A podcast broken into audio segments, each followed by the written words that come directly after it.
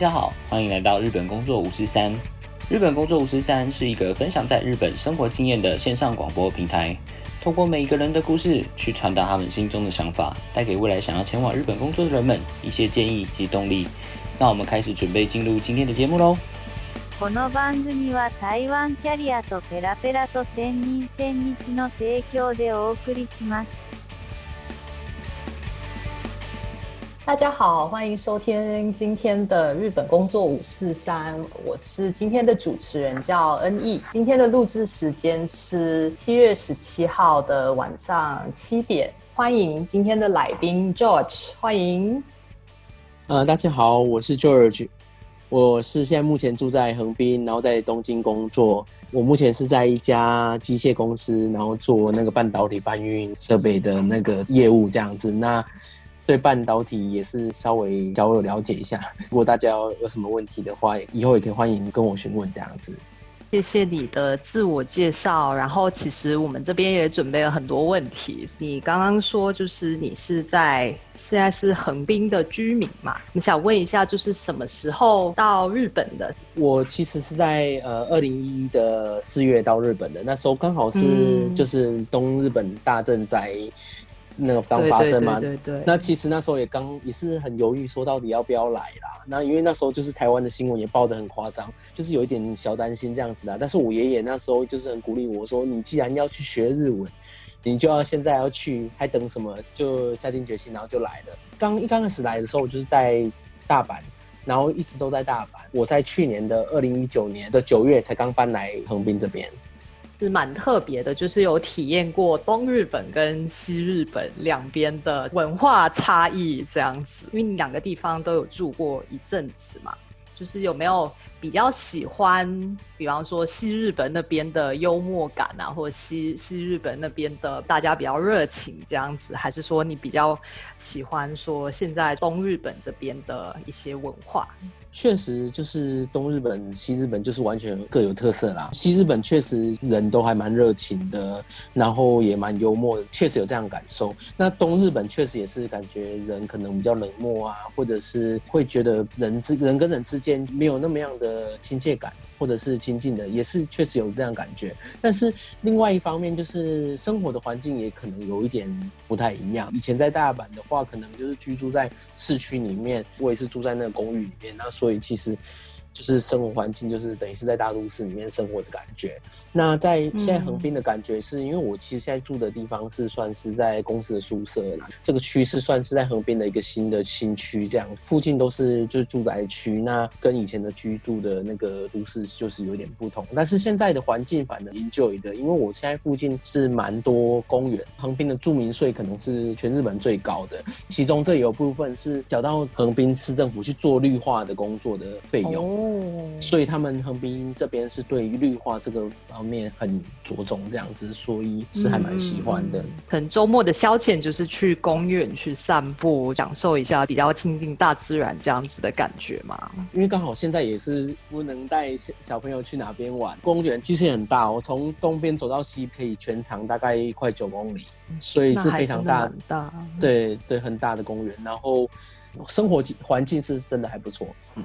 那你刚刚说到就是横滨的住民税嘛？可能我们的观众也会好奇说，哎，真的差很多吗？跟大阪比起来，或者说跟东京比起来，会差多少呢？日本的那个住民税是随着薪水去随机变动的嘛？大阪搬来这边的时候，感觉上大概可能多了两倍至三倍。耶。据我所知，就是横滨其实是很多可能在东京工作的人会选择居住的地方，其中原因可能就是因为东京的话，可能就比较。吵闹一点，然后可能节奏也会相对比较快。虽然说就是住在东京的话，可能很方便，然后可能通勤时间也不会那么长。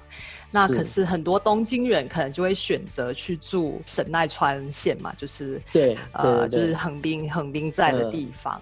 然后可能就是觉得生活节奏啊，然后包括就是可能环境也是。当然东京我也觉得就公园蛮多，但可能你去公园也是人会比较多。相较之下，可能横滨的话，生活节奏可以慢一些，生活可以变得比较有 y o g a 就是比较有忧忧郁这样子。对对对。是没错，没错，对啊，东京可能其他周围的那几个县市啊，就是神奈川啊，或者是埼玉啊，或者是千叶啊，就是相同的，也是有很多人住在都外，那就上班去都内上班这样子。嗯嗯嗯，跟大阪一样啦，跟大阪一样，就是很多人是住在神户啊，或者是住在京都啊，就是再去大阪上班这样。我自己也就会蛮好奇，就是说，因为你有待过呃大阪，然后现在也待在横滨嘛，有体验过在日本留学，在日本求职，然后到工作，然后你会觉得跟现在的生活方式，你觉得会呃有很大的改变吗？哦，对啊，确实可能有一点改变。那因为我是读那个研究所啦，那就是比较不像学生那么绑在就是学校这么久这样子，但是也是几乎每天都有去学校。然后在研究所的时候，我也有打工，然后另外我也有积极在参加学生团体的这样子。那因为我那时候有做那个台湾留学生会的会长，有一起办活动啊，趁毕业之前就可以做一些。自己想做的事情，这样子。大学其实很多人可能不会把。重点放在课业上面，就会做很多可能就是社团的活动啊，或者去打工这样子。对对，因为我自己就是也有在日本求职过的经验嘛。到了面试的时候，面试官喜欢问的问题就是：哦，你在学校都干嘛了？大学生活是怎么样的？那个时候可以就是有很多可以分享给面试官这样子，然后就会因此就会得到很多 offer，然后就顺利的就继续留在日本，然后在日本工作，是这样子。的嘛，其实说真的，我也没有很认真去找工作，然后就是刚好有有一个 offer，然后就后来就想说，就就先决定了这样子。其实因为在面试的时候，客人啊不不是客人，就是呃面试官，他们最想要听到的就是说，哦你在大学做了什么事啊，克服了什么事情啊，他们最喜欢听这种经验嘛。那时候就是我也是分享说，哦，我台湾留学生会，然后我们办一个那个关系台湾留学生会，就是忘年会这样子。我们就是，例如说，我们有各个学校啊，总共有两百多个人参加，办抽奖啊。那抽奖我们去募集奖品啊，然后拜托一些厂商提供一些奖品，那就是类似讲这些计划啊，然后最后的结果这样子。Josh 可能就比较谦虚，但你刚刚讲到，其实没有真的在找工作，但你还是找到了。我觉得这这件事情很很值得。鼓掌的事情，因为我们知道很多留学生毕业之后是想要在日本找工作，想要继续待在日本。在求职的过程当中，可能就会遇到很多的困难吧，就是可能是语言上面的问题，也有就是不太能够应付，可能就是用日语去面试这件事情，或者说可能他们就是也没有像 Joe 这样子在社团里面很活跃的这样子的表现，可能因此就在找工作这方面就没有那么顺利。我想问，因为就是 Joe 自己也当过台湾留学生的会长嘛。那个时候就是会不会有很多留学生毕业之后都想要待在日本，然后也有去求职，但是可能不太顺利这样子呢？确实就是有啦，就是因为日本人其实他们自己找也是蛮辛苦的，对对 对，大家压力都很大。那个时候，还有一点是因为，例如说我们那时候在大阪，去一家一家，有时候去都要交通费啊。其实大家也是要不要去那个，其实也是，就是也是对自己的经济压力，我觉得也是蛮大的这样子。但是我是觉得，就是那时候学校也是给的资源还蛮丰富的。那学校提供的那种面试机会啊，或者是学校有教育的履历啊，写怎样写经历书啊，那个我觉得就是对大家可能还蛮帮助的。但是因为有一些人，他们不一定是是读大学或者是研究所，例如说专门学校啊，或者是度假打工完，然后就想要留在这里的话，他们可能就是要找工作的话，可能会比较吃力一点。在日本工作的话，他们是很看学历的。一开始就来日本就要马上找工作，其实除非你在台湾直接找。就台湾，例如说他们有配合的一些人力中介公司啊，直接在台湾找，然后到日本来就直接去一个大公司上班的话，那他们是不错。那如果是你既然已经来到日本的话，那当然是你可能配合一些人力中介公司，请他们帮你协助，或者是去读一个大学啊，或读一个研究所，把那个学历啊一点经历之后找工作的话，我觉得可能也是一一个选项啦。我觉得工作的话。其实可能不难找，但是找到你自己想不想要的工作，其实是很难的地方。因为日本很多观光客嘛，旅馆很多都缺人，但是旅馆他们一开始都要夜勤啊，要什么的，所以很多人就是在那时候就没办法克服。当然，这也是自己的身体也是自己的啦，所以很辛苦这样子。呃，我觉得很多人都是在找第一份工作，你可能就觉得哦，找到工作就好了，我不管是什么工作，就是我只是要一份工作这样子。对，但其实就是工作下来，你可能就会觉得说，哎，这个东西到底适不适合自己？讲到这里，我想请问 George，就是你的第一份工作。呃，你是在什么样的行业？然后就是是从事什么类型的工作呢？第一份工作是在日本的商社做业务的工作。哦，那对对对，感觉很辛苦哎。对，商社还蛮辛苦的，要加班，然后另外一个就是要喝酒。像你那时候就是当员工嘛，老板会要求员工就是做什么事情呢？是天天找你陪他喝酒的那种老板吗？呃，那时候是因为我们那时候感觉几乎每个礼拜都喝酒，刚好那时候那个商社它是做比较特别的一些比较日本传统产业的东西，那时候是做那个穿用品的，就是商社这样子，很特别。公司的就是文化啊，非常体育性，你知道吗？太一 OK。对对对，知道，对对对，体验过，对，所以我才会叹气。对你，你继续说。对，就是那种，对对对，对你的老板啊，要对你的长官，要长官说什么都是对的这样子。哦。对，然后就有很多这种事情，然后就那时候抛哈拉也嘛觉得很不适应这样子，所以我在第一份工作其实也没有做很久这样子，然后后来我就转职了。嗯嗯，就觉得这个好像不是我自己想要的这样子。之后的工作就还是业务这样子的职位嘛？对，我其实在日本找工作的话，他们说第一份工作你也很很重要嘛。然后另外一个就是日本人，他们都有一个观念，就是说第一份一定要做三年。对对对对对对 对对，之后你要再转的话，就是表示你就是有有那个经验嘛，然后有那个忍耐度嘛，第二公司他才会愿意用你嘛。那一开始你要做业务的话，你要再转其他的，就例如说工程师啊什么，其实都很难。对，那在日本你要当从做业务，但是你要转公司的话，其实就是有一个诀窍，就是一个就是你想要改变环境嘛，然后另外一个就是想要追求更好的薪水嘛。然后业务在转跑道的时候，你就可以转换行业。那时候我就是转换到半导体相关的行业这样子，就是现在在的这一个行业嘛，就是半导体。对对对，对对，跳过去的话，就是薪水也有成长，然后环境也有改变。但是，呃，以前在那个商社的话，就是可能是跟人跟人之间的应酬就会加班，那些就是会蛮多的。我是做帮那个一些日本公司检测分析这样子，然后他们会拿这个报告给他们的客人。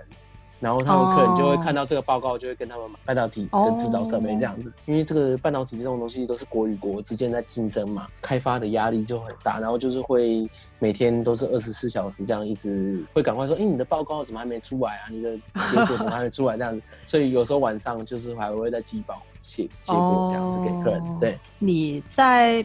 这家半导体公司工作的时候，你是唯一一个外国人吗？还是说有其他的外国的员工这样？其实他是台湾的公司。然后对，然后那时候我刚加入的时候，原本有两位日本人，然后另外加上我就三个，然后另外当然是台湾有个 team 嘛。后来我加入这个公司之后，我一月加入的，三月的时候，另外那两个日本人就辞掉了。然后后来就这样，怎么回事？就台湾那刚好有一个，也有一个新的主管，就是也是同时进来这样。那新的主管就是一个女主管，也是蛮厉害的主管这样。然后就压那个日本人，然后压我们这样子，就是要求什么 KPI 啊那些的，就他们。日本人就离职了，然后就做之后就像我，就是慢慢的经营那个公司这样子的。哦，因为我想说，你刚说要准备很多报告嘛，然后报告的话给日本客户，那很自然就是日语。那我在想说，那你日文一定要很强喽？呃，没有，因为我那时候反而是因为他们的 end user 也是。一些台湾公司啊，看图片啊，看就是英文啊，就是大概就知道这样子。那我们因为台湾有那个实验室嘛，日本客人给我们样品，那我们寄回台湾，那台湾做实验，然后把那个结果寄给客人这样子，把那个就是英文的或者是照片寄给客人这样子。嗯哦，原来是这样。就是 George 的话，从大学时期就一直待在日本嘛。你会觉得说日文是沟通上面，包括在工作上面是完全没有问题，是可能可以对答如流的那种程度吗？还是你还是会觉得说有一些时候面对某某一些场合就？不知道这个要怎么用日文去圆场之类的事情。那基本上，我觉得我目前应该是基本上沟通应该都没有问题。那只是说有时候确实是有时候一些小地方，例如说讲话嘛，那这样中文一样要讲话要怎样讲的比较漂亮一点，不会激怒人家。就是可能有一些地方就自己可能还有不够的地方。哇，感觉就是精英分子啊，就是 也没有也没有啦。但是因为我现在刚好是在一个大型企业这样子，那有时候因为就人很多人一多就变得蛮复杂的嘛。然后有一些人有自己的个性啊什么的，然后你要 就要怎样去跟他讲话，或者是有时候我们从客户那边听到什么，那我们要怎样回报给公司，让公司可以依照我们的想法可以去动啊。写报告给公司的时候需要一些小技巧，可能要需要练习这样子。你一般周末在日本都会干嘛？周末的话，我目前，例如说，我出去附近的公园走走啊，或者去附近的超市买菜，有时候会开车去比较远一点的那个 shopping mall。其实我蛮喜欢去泡温泉的，大概两天一夜这样子。哦。那很不错啊！我听说现在因为疫情的关系，其实有一些在乡下的地方，他就会可能就会宣传说，哎，有什么森林浴之类的，就是那种可以一个人去泡温泉，就不不会不会需要跟人接触这样子的。你最近的话，都会比较多待在家里吗？还是说还是会跑出去泡泡温泉啊？基本上就是平常目前也都在家里工作了，因为我们现在基本上就是东京这边。大家通勤时间都很长嘛，那就坐电车这个时间会很长，那就都是在一个密闭空间，所以公司也会说你尽量不要到公司，那你可以在家里工作的话，就基本上都要在家里工作这样子。我们公司从四月开始到现在都是在家里工作。你会比较喜欢在家里工作呢，还是？对我喜欢在家里工作，当然就是在公司工作，其实要跟。主管或者是主管开会，或者是跟其他的同事开会的话，会比较快啦。但是日本不是通勤时间就很长，然后就会有那种通 stories 嘛。我通常通常时间一趟就大概一个半小时，来回就三个小时。对，然后这个时间就对啊，到公司就已经累了。可以看出来为什么你会比较喜欢在家里工作。对，而且讲到这边，就忘了跟大家讲一个很重要的事情，就是他现在也在带小孩嘛。你会觉得现在从家里工作的话，会有更多时间陪小孩吗？对啊，没错没错，会啊。因为以前就是六说我上班，然后因为我早上出去的时候，大概都是六点多就出门了，然后出去的时候小孩在睡嘛，然后回来的时候就大概九点多了，小孩已经睡了。对对对，可能看日剧的时候会看到，就爸爸很早出门，然后回来的时候，就小孩就睡了，然后就很晚在那边喝味正汤，然后吃就是老婆煮的饭这样子。对对对对对对，所以就是吃饭也很晚吃啊，对啊，所以就是还也不是很好这样子，那就只有当假日爸爸而已。嗯嗯嗯，那其实我蛮好奇的一件事情，就是小孩的教育方面，会教他中文跟日文两个都教嘛？对，因为我太太也要求我说，尽量跟他讲中文，因为其实讲日文的话，他大概可以了解，但是讲中文有时候他不知道我们在讲什么。但是就尽量跟他讲中文，可能以后会比较好一点。所以我现在目前就尽量跟他讲中文。你们在小孩未来的教育是要把他送到就是当地的学校，还是说可能也会找一个就那种 international school 把他送进去？你们会有什么想法吗？我自己的想法是会送到日本人的学校去。那因为为什么？就是因为我是想说，基本上我们就是会在日本生活嘛。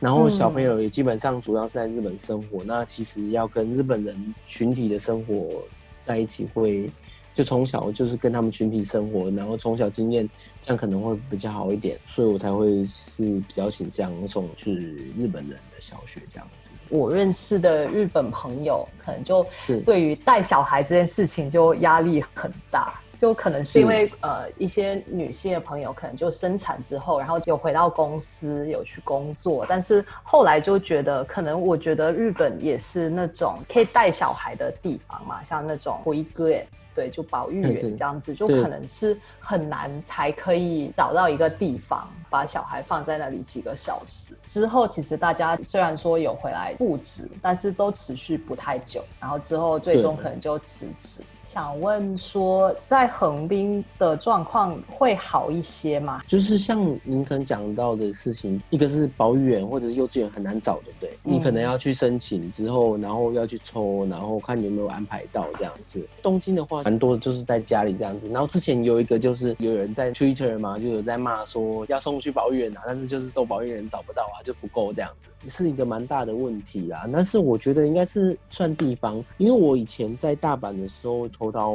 保育员，而且是抽到蛮好的学校，我家的巷口这样子，所以其实也是蛮幸运的。那我现在住的地方这边的话，我看资料也是说保育员基本上是大家都可以送去的，对我们来说也不是太大的问题。那只是说保育员有一个问题，就是说你如果小孩子啊送去的话，因为小朋友就很多嘛，那其实蛮容易生病的。其实我小朋友六个月的时候我就送去保育园。然后那时候很容易生病，又得到例如说肠病毒啊，小朋友很很小，然后也送去住院，住院一个礼拜这样子，所以也是蛮可怜的。对，然后另外一个就是，你如果小朋友有发烧的话，那个老师也会叫你把小孩带回去这样子。